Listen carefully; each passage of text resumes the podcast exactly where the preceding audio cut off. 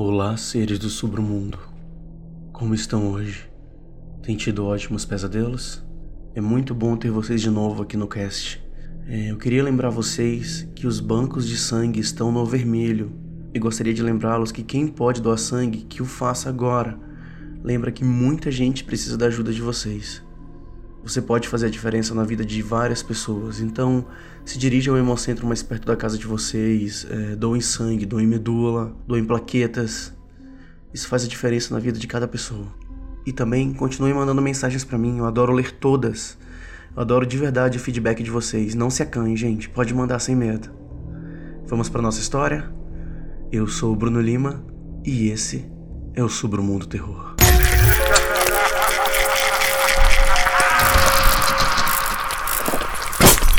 Submundo Terror.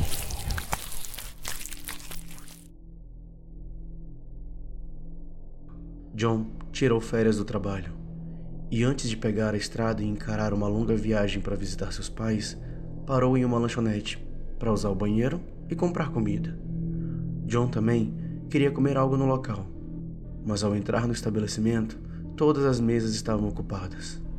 Então, ele sentou em um dos bancos junto ao balcão.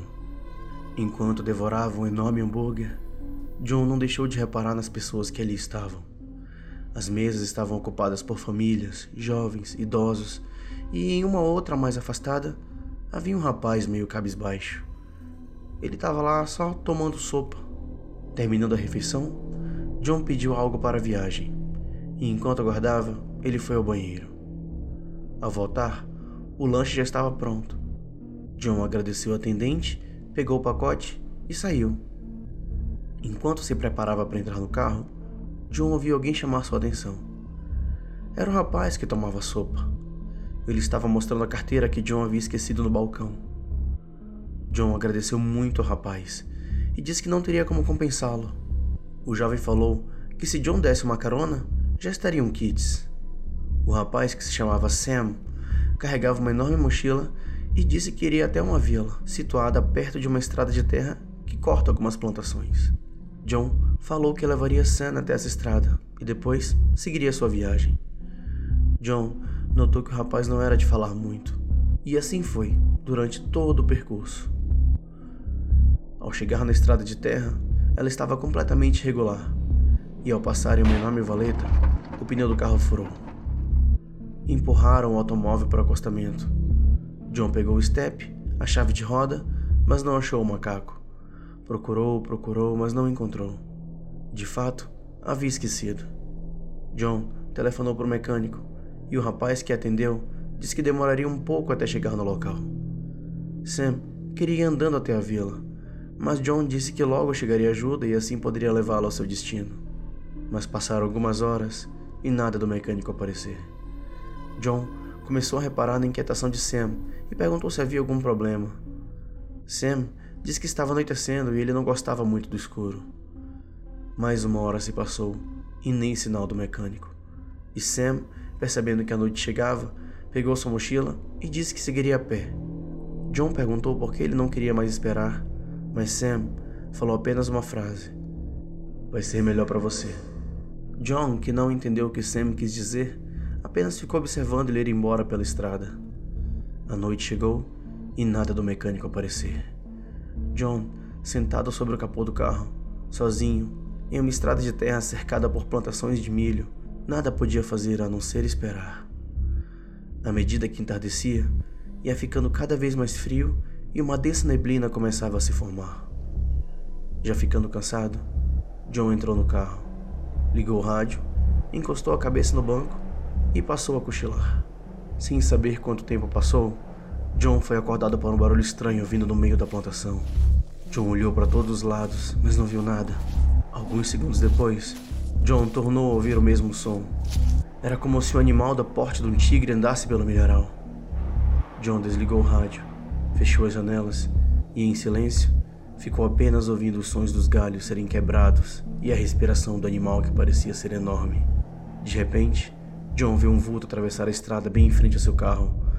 Não dava para enxergá-lo direito, mas parecia ser um cachorro muito grande que, por algum instante, andou sobre duas patas. Alguns minutos depois, quando aquele animal parecia ter ido embora, John vê as luzes de um carro vindo pela estrada e por um instante se sentiu aliviado. O veículo parou alguns metros atrás do carro de John e logo desceu um homem com uma lanterna e começou a caminhar em direção ao carro de John. Mas alguma coisa chamou a atenção do homem. Ele clareou o milharal com a lanterna, mas, mal ele fez isso, e um assombroso cão saiu da plantação e pulou em cima dele. O animal começou a devorar o homem, e John, apavorado, se encolheu todo no banco de trás e ficou ouvindo o som da criatura destroçar o pobre coitado. Depois de alguns minutos, o animal parecia ter terminado sua refeição, pois John ouviu o barulho do bicho adentrando o milharal. Ele percebeu que o animal estava indo embora pelos seus uivos pavorosos, pois iam ficando cada vez mais distantes. John passou o resto da noite encolhido no banco de trás do veículo. Só pela manhã, John saiu do carro e encontrou o cadáver desmembrado do homem. Era o mecânico que ele havia chamado. John telefonou para a polícia, que logo chegaram e encontraram a terrível cena. Os policiais estranharam a história, mas acharam impossível que John tivesse feito aquilo. John também contou sobre Sam, e só depois de procurar muito, encontraram uma barraca bem no meio da plantação. John reconheceu a mochila e também as roupas rasgadas que encontraram a poucos metros da barraca. Eram todas de Sam. Os policiais ajudaram John com a troca do pneu e disseram que continuariam procurando por Sam. Agora John pode visitar seus pais com uma terrível história para contar. Gostaram da história Seres do Submundo? E hoje, se você quiser ajudar o canal, você pode entrar lá na nossa página do Patreon.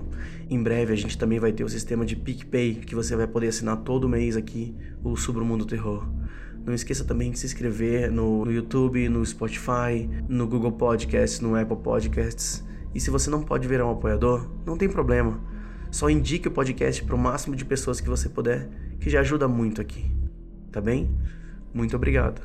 Boa noite e bons pesadelos.